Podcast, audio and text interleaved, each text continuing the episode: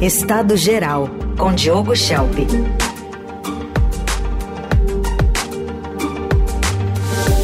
Política nacional e internacional sempre em destaque às segundas, quartas e sextas. Diogo, tudo bem? Bom dia.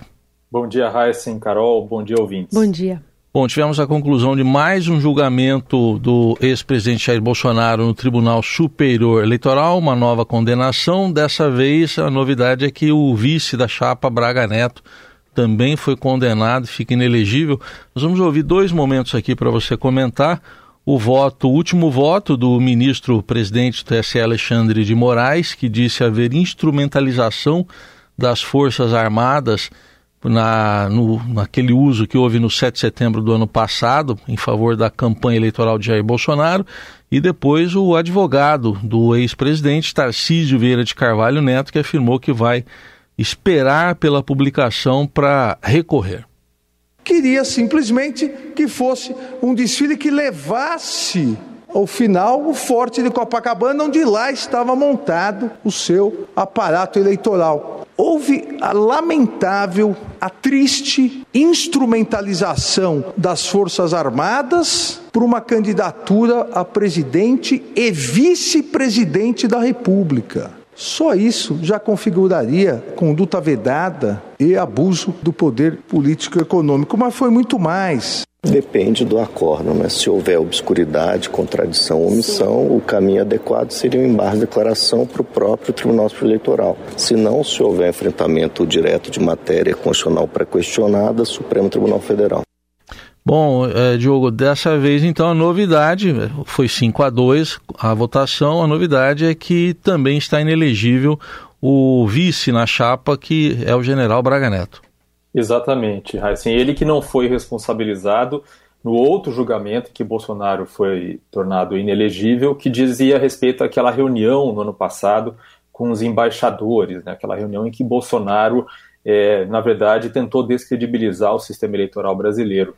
É, Braga Neto não teve, não foi considerado que teve envolvimento naquele episódio e, portanto, não, não havia sido condenado ainda nesse, nesse sentido. Agora, a afirmação do advogado de Bolsonaro, obviamente, dos, os embargos não levariam a uma, a um, enfim, uma retificação da decisão necessariamente, e a, o recurso ao STF dificilmente levaria também a uma revisão da, da sentença, já que no STF o clima, digamos assim, é muito parecido com o do TSE em relação às posturas de Bolsonaro e da sua chapa. Em relação ao que disse Alexandre de Moraes, não, não vejo dúvida de que houve uso eleitoral do 7 de setembro e, e, que foi premeditado. Isso o julgamento deixou bem claro. Havia vários indícios disso. O Bolsonaro fez convocação de seus apoiadores diversas vezes para ir às comemorações do 7 de setembro, conectando isso à sua campanha eleitoral.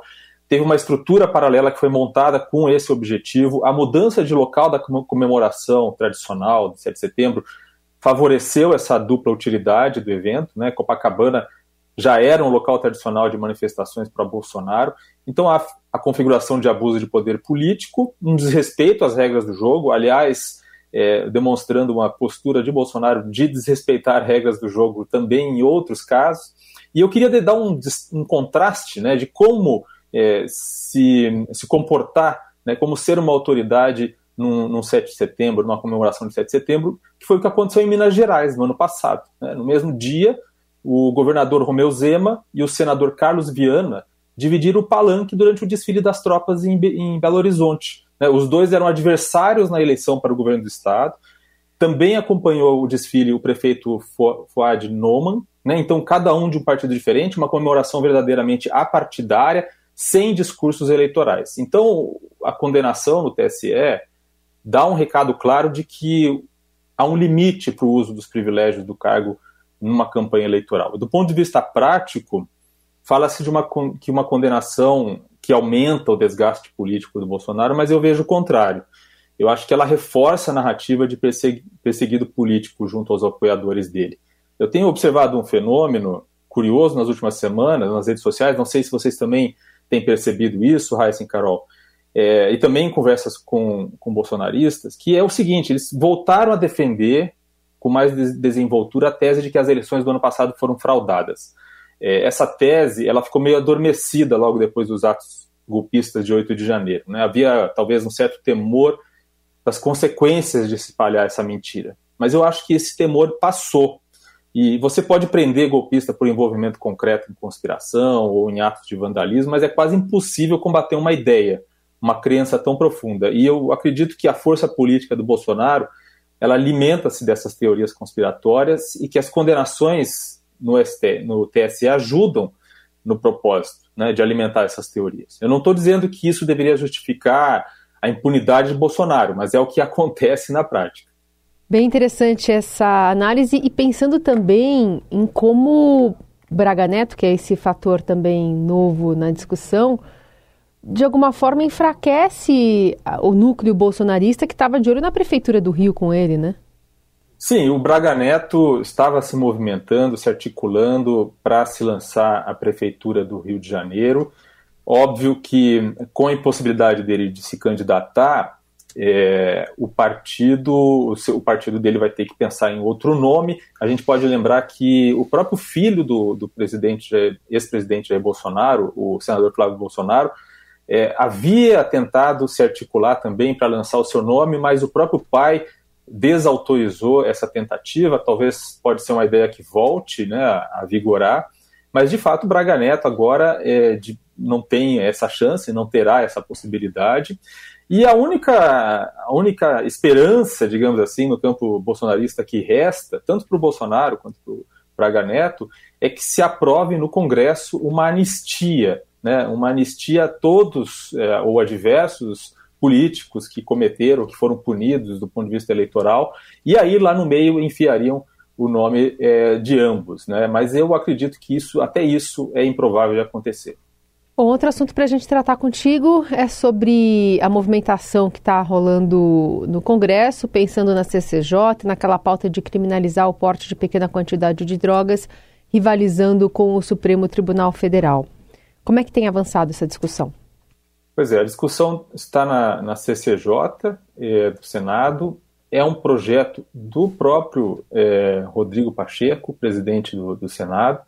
E é interessante porque o relator é, do, do, dessa PEC na, na CCJ, o senador Efraim Filho, ele afirmou que era uma forma de reafirmar a atribuição constitucional de legislar sobre o tema para o Congresso Nacional, ou seja, uma resposta ao fato de que existe um julgamento no STF em andamento tratando exatamente sobre essa questão da quantidade de drogas que é apreendida com uma pessoa para até que ponto ela é considerada como uma quantidade é, para ser interpretada como uso ou é, como tráfico. Né?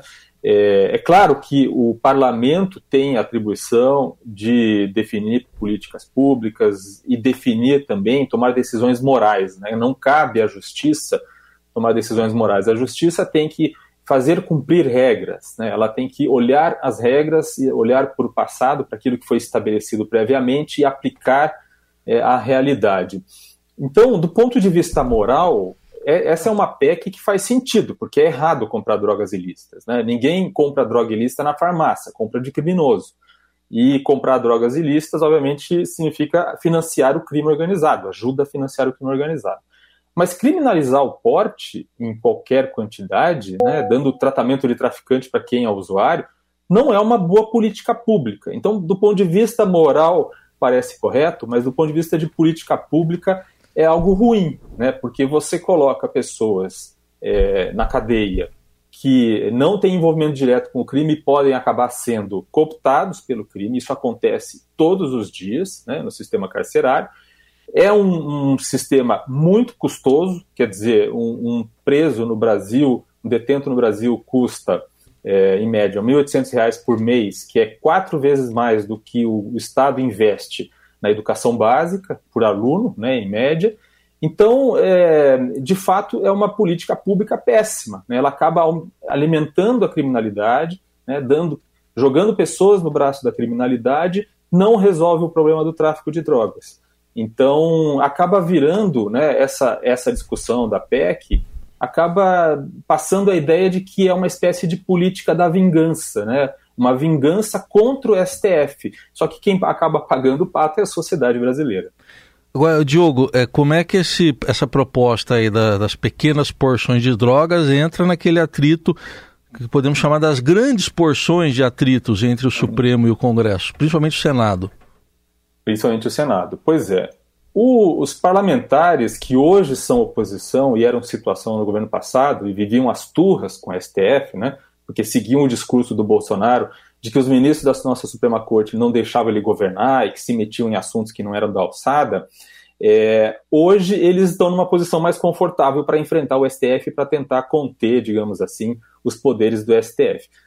Uma parte da culpa, aliás, da politização do STF é do próprio Bolsonaro, né, que tentou governar por decreto e acabou dando brecha para que boa parte das suas decisões fossem judicializadas. E aí o STF se viu na posição de conter abusos, de decidir em temas em que o executivo e o legislativo se, se omitiam. E no processo acabaram, né, o, o STF acabou cometendo seus próprios abusos.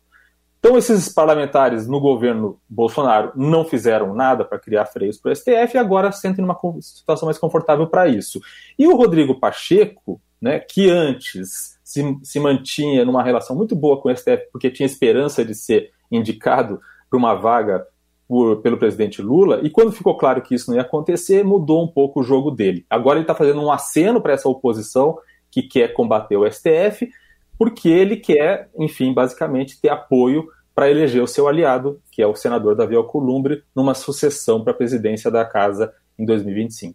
Muito bem, mais uma coluna Estado Geral e a gente sempre lembra você, ouvinte do Eldorado, que é só buscar por Estado Geral nas plataformas digitais de áudio para ouvir as colunas do Diogo Schelp, ou então é só procurar no nosso site, radioeldorado.com.br e tem ainda a busca que você pode fazer em colunistas Eldorado Estadão e lá você também encontra Diogo Schelp, que ao vivo volta na sexta, que é o Jornal Eldorado. Obrigado, até sexta. Obrigado, até mais.